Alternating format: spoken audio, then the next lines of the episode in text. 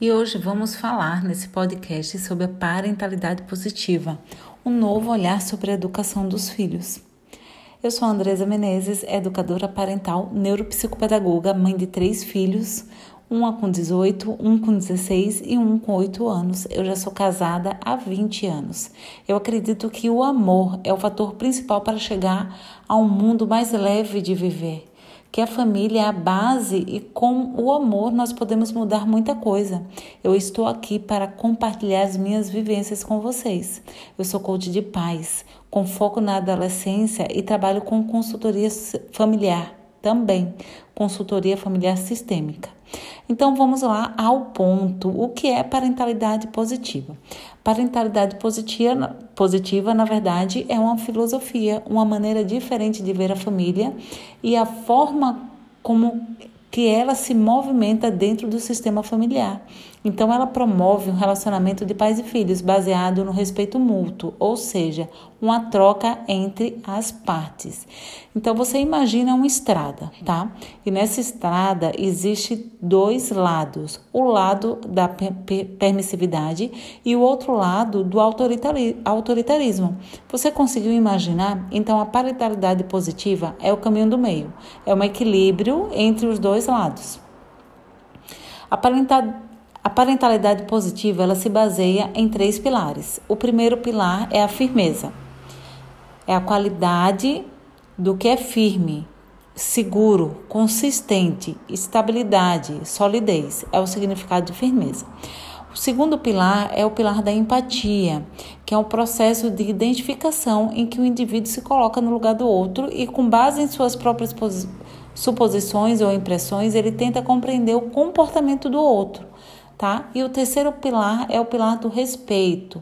Respeito é o ato ou o efeito de respeitar-se, de consideração, de deferência, de reverência, estima, de consideração por alguém ou por algo. Então, são esses três pilares básicos da parentalidade positiva, que é a firmeza, a empatia e o respeito.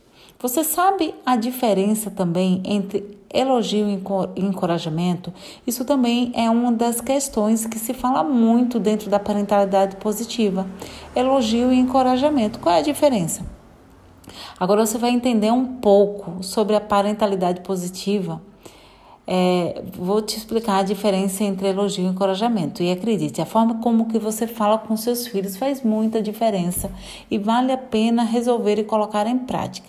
Mas primeiro vamos entender o que significa elogiar e encorajar. Elogiar é fazer elogios, é louvar, é tecer, é exaltar as qualidades. Agora, encorajar é dar ou tomar coragem, é dar ânimo, é estimular, é incentivar. Então vamos vamos agora fazer um exercício de trocar as frases de elogio pelas frases de encorajamento na prática, tá? Por exemplo, um elogio. Ah, como você está linda hoje, né? É uma frase de elogio. Agora uma frase de encorajamento, ela é assim, ó. Você sempre se esforça e capricha para ficar ainda mais bela, olha só. Então existiu um, existiu um, um esforço dela. Sabe por quê? Porque ser linda é uma condição. A pessoa nasce linda. Então ela não precisa fazer muita coisa para ser linda, ela já é. Tá? Agora, quando a gente fala que você, ela se esforça, ela capricha para ficar ainda mais bela, a gente entende que existe uma ação lá, tá? Existe uma ação, então existe muita diferença. Então, quando a gente educa dentro da, da, do encorajamento, você ensina seu filho a ter mais autoestima, a confiar nele mesmo. Isso é incrível, né? Você percebeu então como faz diferença as frases de elogio para as frases de encorajamento? O encorajamento impulsiona o filho para ser ainda melhor, mas o elogio muitas vezes deixa dependente.